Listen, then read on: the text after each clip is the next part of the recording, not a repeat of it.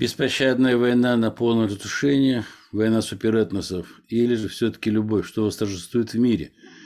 Сегодня на эту тему поговорим с Александром Ивановичем Беловым и Галиной Владимировной Епифановой, учеными, философами, социологами в какой-то степени, э, как бы сказать, знатоками человеческих душ.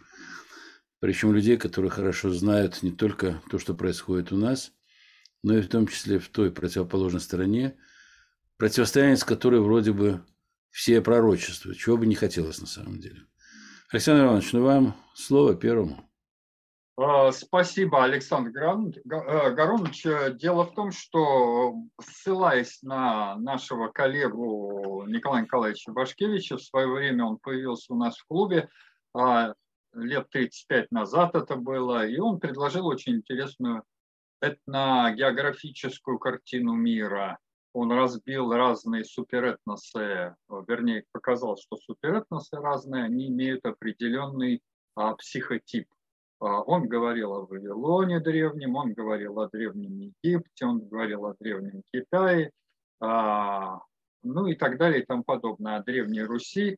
И, в принципе, очень интересная была его речь, и, в принципе, о, чем, а, собственно, была эта концепция, которую он нам высказывал? О том, что в древнем мире, как ни странно, было разделение труда.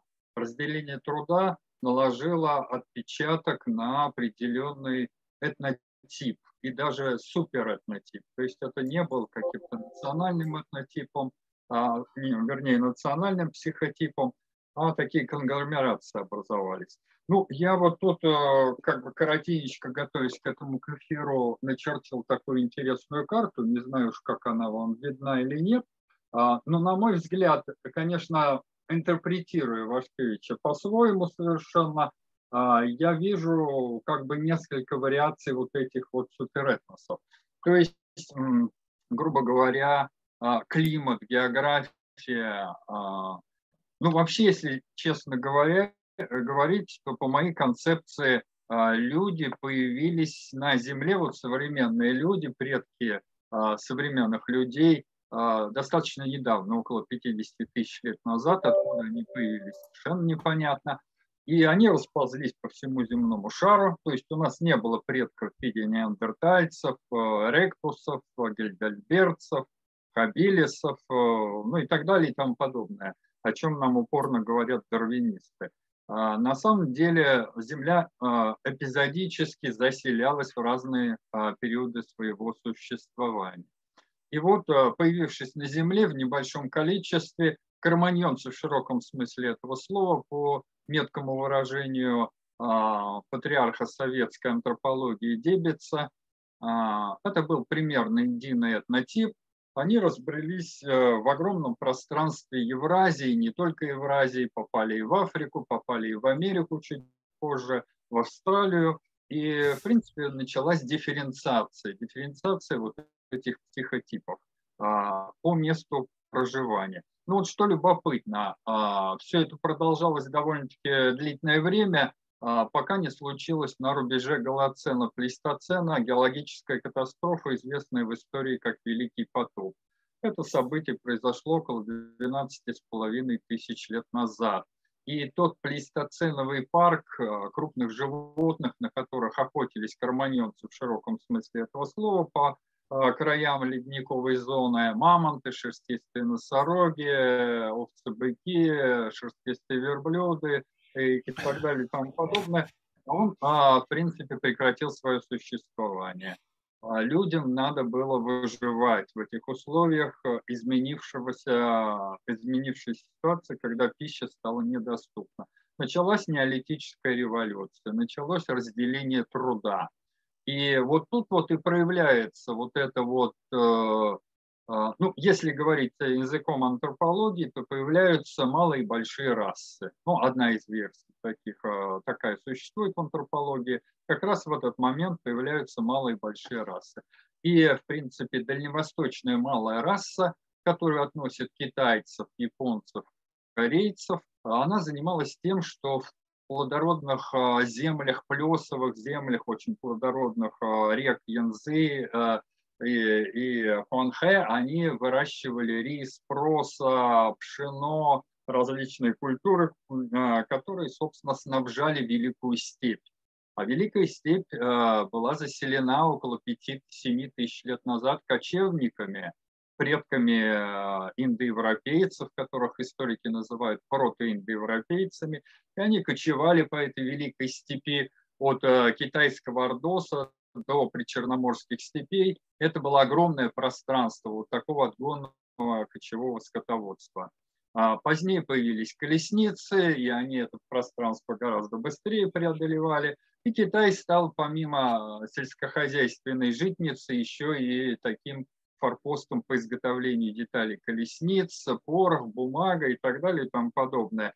То есть китайцам а, дали такую специализацию. И сам генотип, что интересно, изменился у китайцев. Он а, стал а, приспособлен. Их а, большое количество к а, сельскому хозяйству. Их надо а, было кормить не только себя, но и степняков. Ну, позднее, в общем, самодостаточный Китай решил от этого отказаться, строил начале третьего, начале четвертого века до новой эры Великую Стену, которая отгораживала его от кочевников и так далее и тому подобное. Но сам психотип а, китайский он сформировался. То есть это в основном сельскохозяйственный и технический такой психотип. Свою функцию он тогда выполнял а, достаточно а, полно. И в древнем мире ему давали такую специализацию при разделении труда, при всеобщем разделении труда. Ну, про индоевропейцев я сказал, их задача была скотоводство в основном. А, из этой зоны Великой Степи протуберанцы постоянно выходили то в Европу, то в Индию, Пакистан, и, значит, и, далее, и далее, Белуджистан, Казахстан, все эти вот э, страны даже сохранили в своем корне э, стан, то есть э, становище такое, стоянка, а, которая показывает, что были такие сезонные миграции, а потом они, в общем-то, ушли, часть ушло иракские арии, ушли в Иран, а, это событие описано в Вести, а частью в Индию это где-то произошло 1400 год до новой эры. Появились а, индусы а, как нация.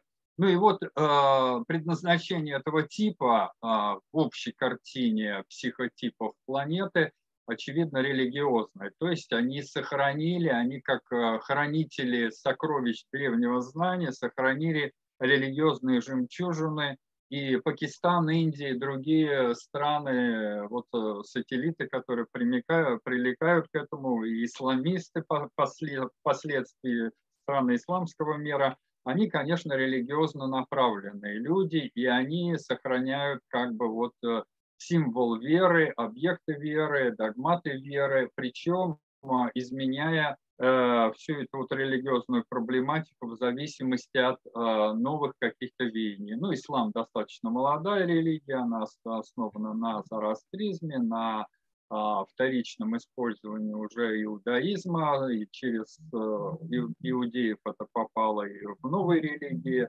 абраамические так называемые религии. То есть Индия и Пакистан – это религиозные страны. А, ну, что делать, как посмотреть на Африку. Она была отделена, отделена длительное время а, от э, евразийского пространства. А, там развивалась в плодородной э, долине Нила древнеегипетская цивилизация, которая а, по меткому высказыванию Вашкевича, она можно ее отнести как такой мыслительный философский тип. Принципе... Александр Иванович, у нас сегодня диспут, у нас э, Галина Владимировна, я вижу, она хочет что-то сказать, но не может. Столь красноречиво и прекрасна ваша речь. Да, извините. А, понятно, понятно. Ну, тогда что, мне ускориться немножко, да? Или за лучшее слово э, передать другим. Нас здесь четверо, нам есть что сказать. Да, понятно. Ну, давайте тогда... Э, я понял самое главное, что там в основе суперэтноса Александр Иванович, Подводя небольшую черту, потому что я понял так, что ну, в соответствии с вашим видением, с видением Вашкевича, ну, на самом деле, это в какой-то степени мое видение, потому что карту, которую нарисовали, тоже я как- как- как-то руками там чертил. То есть были определенные причины для того, чтобы человечество, грубо говоря, было не единым, а оно было, представляло себе различные суперэтносы. Каждый из этих суперэтносов, если можно поставить между ними знак равенства цивилизациями, то есть образовали некоторую, скажем так, культуру и некоторые свои коды, исходя из того предназначения, которое было, которое в настоящее время приводит, ну, грубо говоря, к недопониманию между некоторыми из них. Я бы так сказал. Почему? Потому что возникают различного рода конфликтные ситуации. И эти конфликтные ситуации, если мы заглядываем в глубину этих конфликтов, они уже перестают носить чисто этнический характер, и даже чисто религиозный характер, и даже чисто идеологический характер. Они нас, как говорил Сатановский, они нас не любят не потому, что мы красные, а потому, что мы русские. Это все в конечном итоге приводит к тем столкновениям и до недопонимания. Вот по этому поводу я бы хотел послушать Галину Владимировну. Как это ощущается все вот с той стороны, с той стороны, с которой и возникает у нас недопонимание. Ну, с Галиной Владимировной у нас понимание есть, поскольку коды культурно-цивилизационной глубины, они одинаковые. Но все же вот этот взгляд с той стороны, то есть вот что по этому поводу можно сказать? Вообще, любой возможно или нет? Или так и будем копии ломать? Здесь вообще интересно, а, насколько я смотрела, понятие этнос как э, и суперэтносов, да, с э, и евразийской точки зрения, с вот, э, идеей Гумилева, здесь как бы она, эти идеи знакомы ну, ученым, да, но в целом как бы они достаточно так далеки от э, такого обычного дискурса. Поэтому в основном используется понятие цивилизации, и вот эта традиция Самуэля Хантингтона, да, который продолжал идеи Тойнби о цивилизациях, да, и здесь, конечно, рассматривается именно вот эта концепция столкновения цивилизаций. А раз э, вот эта идея столкновения цивилизаций уже говорит о том, что виден изначально некий конфликт в большей степени. И то видение, которое оно есть, оно в большей степени а, мир, но мир на основе неких доминантных правил да, каких доминантных и, естественно, э, тех, которые предоставляет наиболее развитая цивилизация. И поэтому, конечно, ответ здесь очевиден, да, что будет мир, но мир на определенных условиях конкретной цивилизации.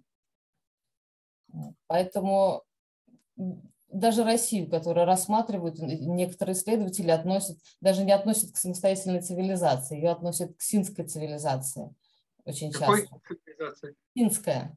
Финская? Финская, да, это как бы, она как бы соединяет и Китай, да, потому что э, не выделяется отдельно на основе Китая как э, конфуцианство, а включает в себя Китай и э, некие, некие такие цивилизации вокруг страны, да, в том числе и Россию часто тоже относят такой к синской именно цивилизации. Это странно, мне, мне кажется. Да. Но вот э, Хантингтон, конечно, он э, выделял отдельно русскую цивилизацию по православному принципу и так далее. Но это вот опять-таки говорит о том, что а, о некотором недопонимании, незнании особенностей других цивилизаций, несмотря на то, что большое количество институтов занимается тем, чтобы а, подробно изучить и историю России, и, и там, постсоветского и постсоветского пространства, их историю, политику, экономику, культуру, религию и так далее. То есть, и это до сих пор активно действующие институты но тем не менее некое предубеждение, оно часто вот мешает понять то, что это достаточно самостоятельное. А, соответственно, и подход к одно дело, когда ты а, рассматриваешь данную там, страну или цивилизацию как объект или как субъект. Вот, а, то есть не всегда даже от а, субъектности страны зависит то, что ее будут воспринимать как субъект. Понятно. Потому что есть некая зашоренность у некоторых ученых. Но в целом мы говорим о том, что да, это э, мир рассматривается через столкновение цивилизации. Любая цивилизация или, как там, можно сказать, суперэтнос, который проявляет активность, он автоматически признается как предоставляющий, представляющий э, потенциальную угрозу в будущем. То есть если мы говорим о мире, необходимо все-таки попытаться достучаться до, до некого сообщества, да, которое возглавляет нек- некоторую там цивилизацию, чтобы, э, если бы они смогли вот это перебороть, э, вот этот подход достаточно агрессивный, да, но он очень глубинный, потому что в нем и теория эволюции, и социальный дарвинизм. Да, это очень глубокие такие основания. И прервать их, эту традицию, сказать, ребята, давайте жить дружно, это достаточно сложно. Да, и можно вот маленькую ремарочку. Действительно, у каждого суперэтноса свой взгляд на историю. И сейчас, поскольку англичане, мы же сейчас в постколониальную эпоху живем, а, Великобритания царица морей, как говорится, она, э, если посмотреть на карту, то все это страны Содружества даже, которые говорят на английском языке, исповедуют образование английское, ну, и потом у них очень интересная система. Они сорбируют лучших кадров в школах, опять-таки, англоязычные идут, их обучают у себя, а потом уже сажают как наместниками форпоста а, своих, а, своей идеологии в той стране, делают их, в общем, ведущими лидерами. И такая позиция, она, конечно, указывает, что идет идеологическое сражение. Оно не только а, на уровне как бы то, что ученые не хотят или некоторые не могут, а на уровне идеологии. Они камуфлируют э, реалии древнего мира, камуфлируют реалии настоящего времени, и они создают свое, свое представление. И вот тот самый социал-дарвинизм, о котором мы так немножко затронули, Галина Владимировна, он как раз э, в действии англосаксы, высшая раса, именно под этим флагом и а, колониальная политика велась еще век или там полтора века назад. И, а все остальные, то есть это тип управленцев. Мы должны управлять миром, говорят англосаксы. И у них специальное ведомство, оно учило этих э, капитанов кораблей как-то стравливать народы и, в общем-то, и делать революции в них, хоть цветные, хоть не цветные. Этому учили людей, специально засылая вот эти бригады а, в виде, так сказать, э, а, торговых судов, якобы, которые ведут благо цивилизации. Э, потом сбор капиталов э, в Великобритании, он же и позволил Англии сделать великую промышленную революцию, в конце концов. Почему не Голландия, почему не Франция, почему Великобритания именно форпостом стала вот этой вот промышленной революции. Потом та же самая Великобритания и в США сделала технологический тип вот тот самый плавильный котел, о котором говорили, и э, создала условия сначала работорговли, а потом просто приток мозгов и там лучшая доля, американская мечта и так далее. Но от плавильного котла ничего не осталось. Сейчас э, даже идея мультикультурализма, она, в общем-то, э, страдает. Но я бы еще два слова буквально сказал, прежде чем, вот, может быть, Александр Горович скажет, про русский суперэтнос. Вот, на мой взгляд, он наследует очень интересное. Вот я так посмотрел на карту, как-то мыслительного типа не видно, вроде бы не видно, да? Ну, мы помним древние греки, они там собирались, философствовали, а, строили гипотезы. Мы помним две такие школы Аристотеля, Платона, которые противопоставлялись друг другу. А, кстати, западная наука, наследники Западной Римской империи, Западная Европа, она больше наследует Аристотелю. А, вот, что любопытно, Восточная Европа и Византия, мы же преемники Византии христианства, мало того, мы из Константинопольской библиотеки подчеркнули те знания перед э, тем, как турки ее, в общем-то, разграбили эту библиотеку. И я считаю, что действительно правы те, кто говорят, что Москва – Третий Рим. То есть, если первым Римом считать тот Рим, второй – это Византия, Константинополь, а третий Рим Москва. То есть тот самый мыслительный тип а, в латентном состоянии присутствует как раз в России. Но почему в латентном? Потому что а, русский мужик, он как бы спящий, он еще не проснувшийся, он а, для будущего предназначен. И вот если вспомнить русских философов, русских космистов, Соловьева, Бердяева, Федорова и так далее – то они как раз и намекали на ведущую роль России в будущем, что именно мыслительный тип а, русских, он станет э, во главе всей планеты.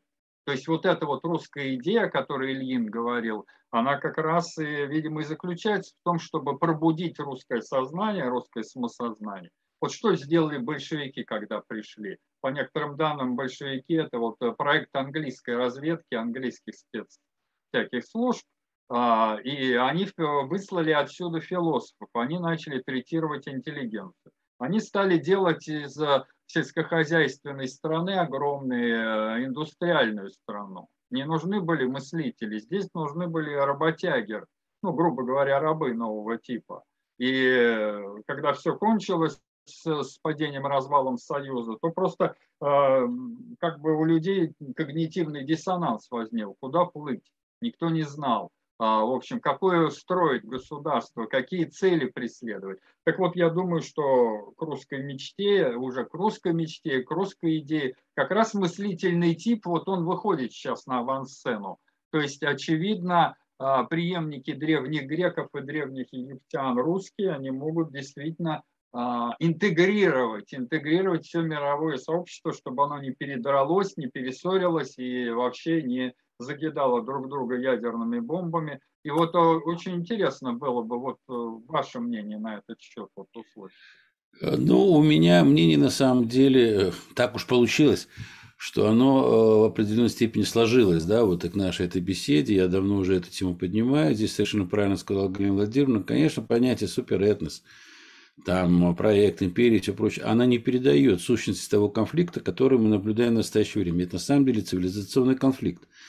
Для этого все-таки нам хорошо понять, а что же все-таки такое цивилизация, поскольку, определений этого понятия было много. Э, исследователи в этом плане работали, работало достаточно много. И вот что мне удалось, скажем так, да, вот э, ну, в этом плане, грубо говоря, нарыть. Краткая справка буквально. Это я не к этому занятию готовил, в общем-то, ну, чтобы было понятно, да, что вообще-то а, изначально это понятие стало использоваться еще там в средние века во Франции как противоположность дикости и варварству. То есть цивилизация это было то, что противостоит дикости и варварству. И здесь самое главное было то, что вот они под этой самой цивилизацией подразумевали способность но, грубо говоря, того сообщества, которое проживает на определенной территории, не просто там принимать какие-то законы, но и следовать э, этим законам. То есть это было вроде бы как одна из отличительных черт. А как второй половине 19 столетия с развитием гуманистических традиций, то есть если к началу 19 века в общественном сознании понятие цивилизации придавало смысл противоположному варварству, и весь мир как бы делился на две части, цивилизованный и дикий.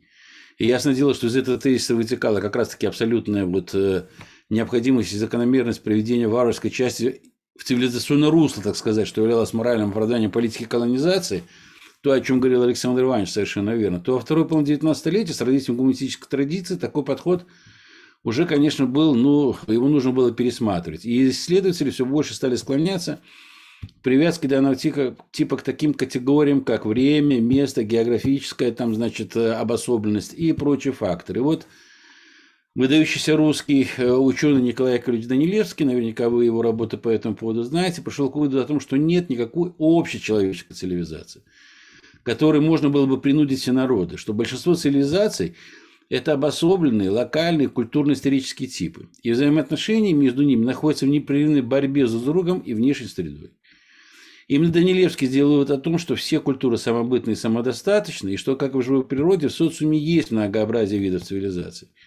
И что цивилизационные коды одного культурно-исторического типа – это крайне важно понять, не передаются народ, народам другого типа. То есть, мы говорим о цивилизации в том, э, скажем так, эм, только тогда, когда понимаем, что народы носители цивилизации обладают так называемым цивилизационным иммунитетом. А это значит, что просто так передать свои коды и свои представления о просвещенности, дикости другим народам просто невозможно. То есть можно навязать силы, да, вот эти вот э, там свои коды, при этом уничтожив собственный цивилизационный код тому, кому это навязывается – а вот э, чтобы это было принято, скажем так, совершенно добровольно, это сделать крайне, в общем-то, сложно и по Данилевскому практически невозможно. Ну, в 20 веке правильно Ирина Владимировна сказала, там и Шпенглер, и Тойнби, и Эммануил Варисон, и все прочие другие, все они это писали, но близко не подошли. Почему? Потому что в цивилизации важно еще то, на что обращал внимание э, Петерим Сорокин. А он говорил, что в частности цивилизационного кода – что они основаны должны быть на системе ценностей, связанных в том числе с представлением о Боге, на, на рациональных и чувственных аспектах жизни народов, а также на системе взглядов по поводу истины, красоты и добра. То есть, вот если мы к Данилевскому, да, вот к этому культурному иммунитету, географической определенной обособленности, да, э, к самобытности определенной, о которой он говорил, которая не может передаваться просто так, да, добавим еще вот это вот отношение к Богу, к красоте, добру, и к тем, скажем так, принципам как рациональных, так и чувственных аспектах жизни природы, тогда мы получим такую полную картину, которая нам позволит, во всяком случае, выделять одну цивилизацию от другой. Здесь я такой небольшой такой перечень э, взял вот этих вот э, постулатов, и что у меня получилось, что цивилизации друг от друга отличаются. Первое, представлением о Боге. Второе, своим отношением к окружающей жизни, то есть это рационально опирающее на закон его строгое соблюдение или чувственно опирающее, сейчас такие понятия, как любовь, справедливость, правда, истина, совесть, восприятие мироустройства. Третье – это приоритет общественного над личным или личного над общественным. Четвертое – это устойчивость к этическим и эстетическим воздействиям иных культур, так называемый цивилизационный иммунитет, если у них есть. Пятое – это, безусловно, свой язык и система его визуального воплощения, то есть алфавит, как отображение, в том числе того самого цивилизационного кода, о котором мы говорим. А также наличие таких вещей, как собственный календарь, собственная мифология, собственное историческое мировоззрение, формирующее уникальные архетипы коллективного бессознательного, бессознательного народов. И к этому еще можно добавить политический, идеологический и э, военный суверенитет, который на сегодняшний день является, наверное, одним из таких э, важных факторов вот этой вот цивилизационной самодостаточности. Поэтому, если мы говорим вот в этом аспекте, ну, как мне кажется, я могу, конечно, ошибаться, потому что это ну, мои, мои, скажем так, умозаключения, исходя из того, что я там по этому поводу что как бы все это делить. На сегодняшний день можно выделить три мощнейших вот этих вот цивилизационных пласта или три цивилизации. Это вот как мы называем там Объединенный Запад или западная цивилизация, это, безусловно, русский мир и это китайская цивилизация. Они отвечают всем этим трем, скажем так, да, позициям. Причем то, что касается русского цивилизационного, да, или русской цивилизации, мы ее чуть не потеряли, потому что утеряли свой вот этот самый а, иммунитет, ну, стали его терять там еще с петровских времен, а такая активная фаза была вот последние 30 лет. И сейчас он идет вот к восстановлению. И, безусловно, вот это вот восстановление этого самого цивилизационного кода и вызывает наверное, то ярое противодействие со стороны коллективного Запада, который в свое время посчитал, что мы уже там, то есть мы уже в этой спайке с ними. Если с китайцами все понятно, они огородились от всего этого великой китайской стеной, скажем так, иероглифами и поеданием пищепалочками, но это я утрирую, понимаете, чего сломать невозможно. Нет, это да? тоже важно, это как Да, чего важно. сломать невозможно, то мы вроде бы все приняли, там и одежду, и там в какой-то степени культуры, и в какой-то степени, значит, там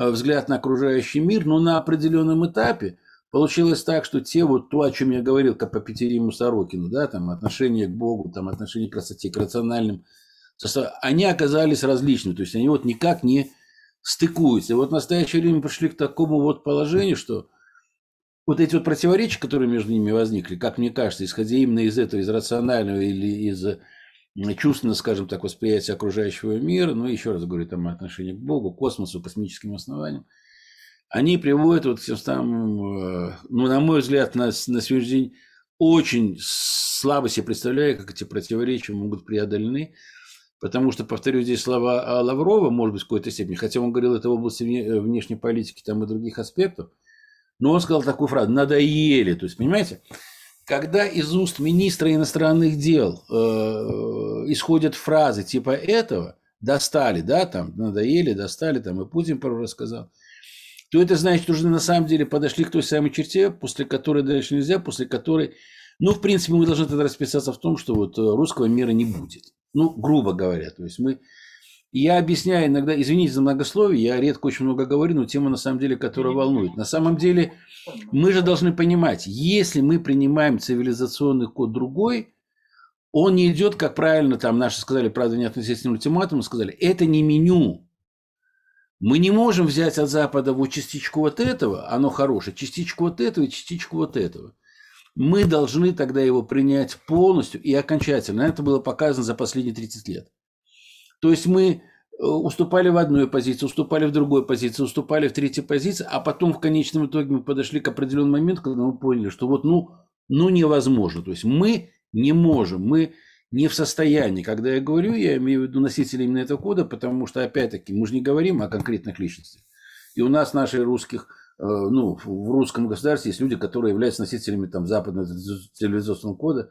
И когда мы об этом говорим, они крутят у виска, понимаете? Там, и мы знаем прекрасно, что и в Германии, и во Франции, и в Америке, и в Англии есть люди, которые являются носителями этого скажем так, видение этого в какой-то степени цивилизационного кода. И они сами, может быть, недопонимают того, что вот на их глазах происходит, буквально разрушается, грубо говоря, старый мир, построен на определенных этических, эстетических там значит, эсхатологических каких-то э, нормах, и он э, вроде на их глазах тоже рушится. То есть они вынуждены его принимать, но не знают, что они его приняли изнутри, внутри. И настал такой момент, когда, помните, Мартин Лютер говорил, что и вот на том стою и не могу иначе. А иначе уже ну просто не могут. Понимаете? И поэтому вот возникают вот эти вот трения. И так получилось, что вот в начале 21 века мы пришли к определенной стадии. Ну, извините за многословие немножко многое говорил, но мне кажется, вот э, если мы с этой точки зрения подойдем, вот нам бы здесь найти, что может скрепить, да, там.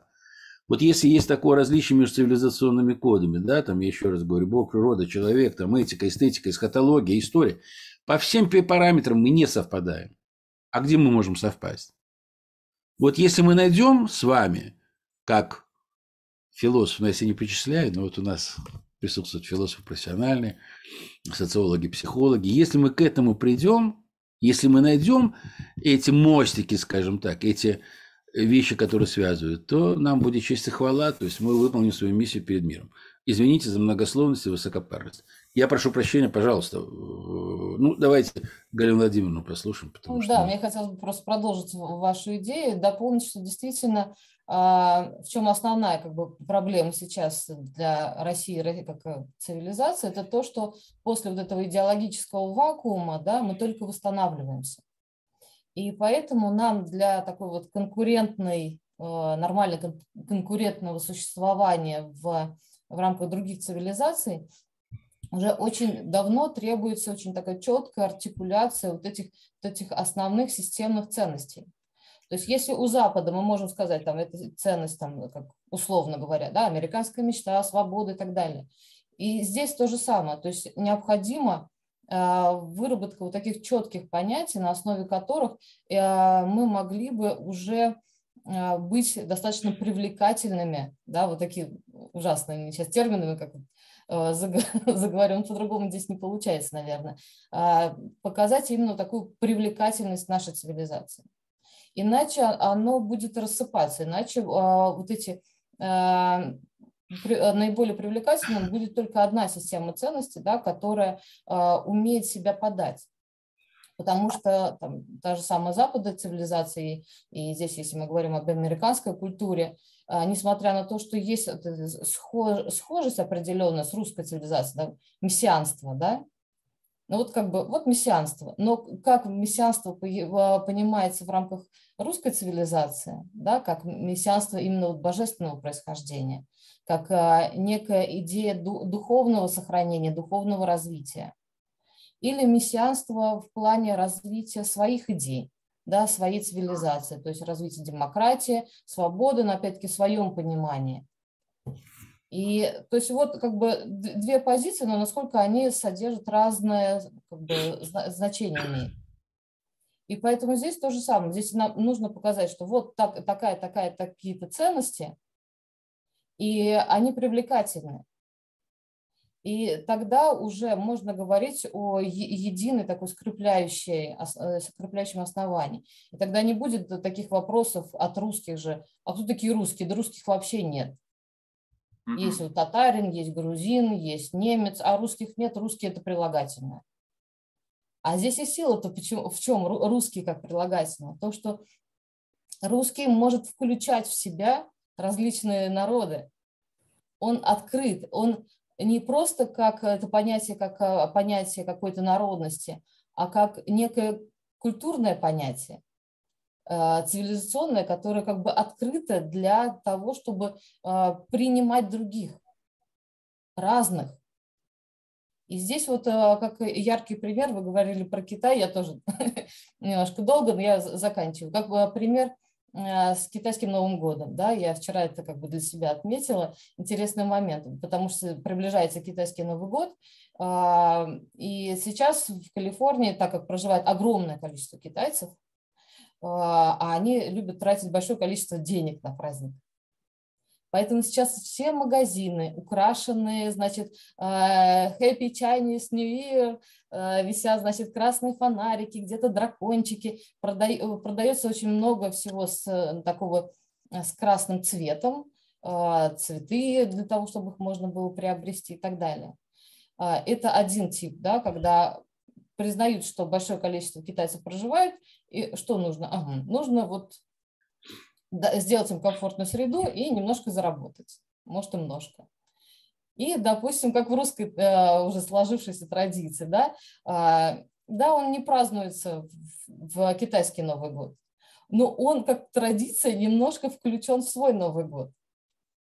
Когда говорят, а, в этом году там, год э, голубой обезьяны, значит, мы все должны надеть там, вот эти, этот наряд такого-то цвета, на столе должно быть то-то, то-то, э, все дарят друг другу вот эти символы этого года, хотя китайцев не так много, да, проживает на территории. У меня жена абсолютно русская, она не ест говядину целый год. Я на год спросил, ну, может, все-таки начнешь? Она говорит, нет. Когда сменится китайский Новый год, тогда, тогда я начну. Вот видите, это разная традиция, да, в восприятии другой культуры. Да, но тут... Александр Иванович, да.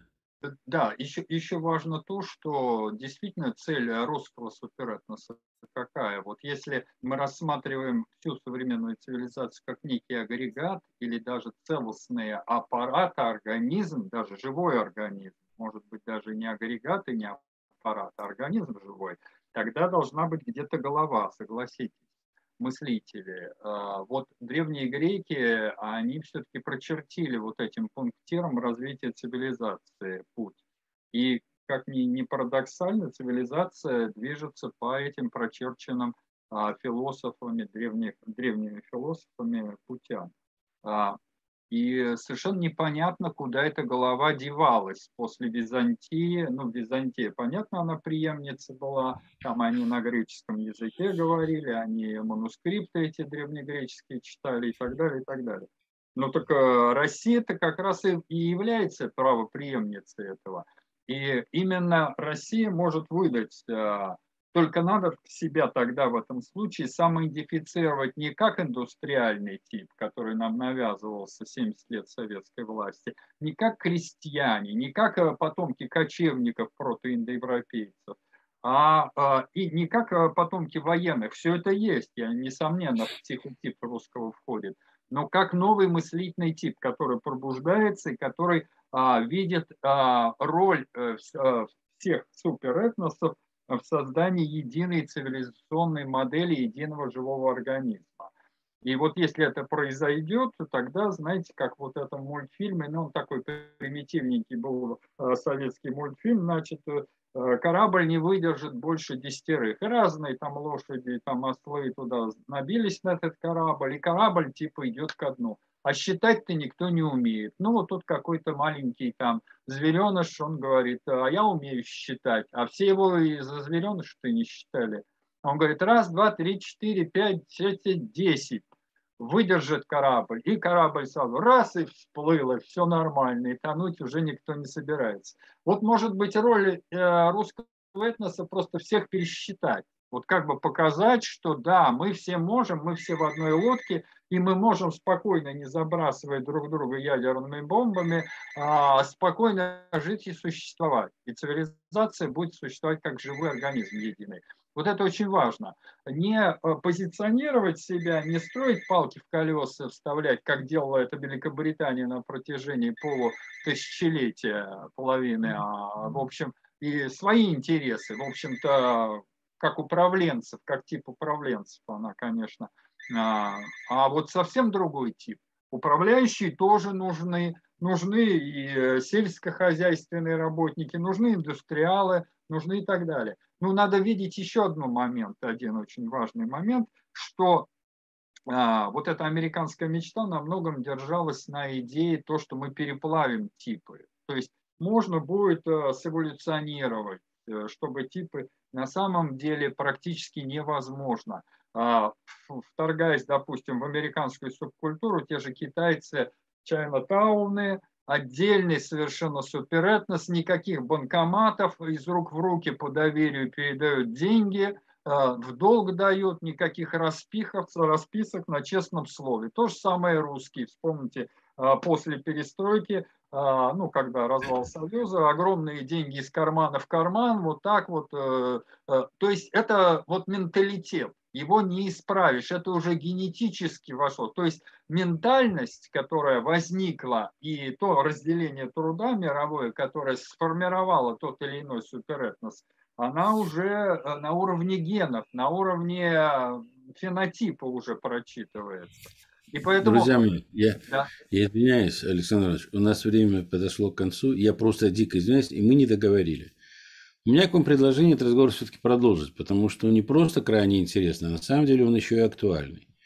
Я еще раз говорю, то есть если, ну, грубо говоря, не будет предложена какая-то парадигма тому противостоянию, которое есть, да, альтернатива какая-то не будет предложена, то мир может закатиться куда-то не туда, куда, в общем-то, и не надо. И поэтому тогда все наши с вами разреш... Э, размышления, скажем, да, размышлизмы, они и ничего не стоят. Поэтому я предлагаю вам, мои замечательные друзья, соратники, все-таки нам встретиться еще один раз и как-то продолжить эту тему. Если Давай, вы не возражаете.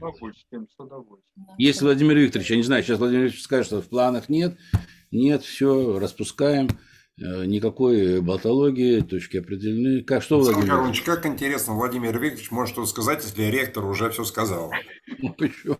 Вот как тебе Нет, не стыдно? Ну, Владимир Викторович, ну, прекращай. Ну, почему? Что значит ректор? У нас же это сообщество. он нас мягко, мягко так... Да, э, У нас да. единоначалие. Ректор сказал, все.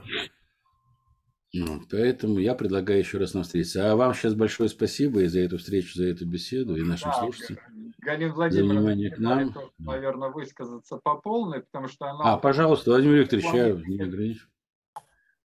Ну и Александр Горунович, а вот а, Владимир Викторович тоже время отмалчивался, наверное, он тоже мог... быть. Владимир Викторович, у вас есть? Вы добавите что-нибудь? Нет? Ну, я, честно говоря, лучше бы мне помолчать, потому что у меня более пессимистический взгляд на э, отношения Запада с э, русским миром, потому что это как кошка с собакой, или-или. Не, не может быть никакой любви. Чисто теоретически, да, на практике вообще не просматривается. Хотел бы ошибиться, может так и есть. Ну, мы тогда с этого и начнем в следующий раз, может быть, с этого посыла Владимира Викторовича, о том, что все-таки кошка с собакой. Э, или, ну, хотя нам же евангельский пример там где-то там описан, что там и тигр будет возлежать там, значит, или лев там будет возлежать рядом там с оленем или с кем там, с косулей, я не знаю.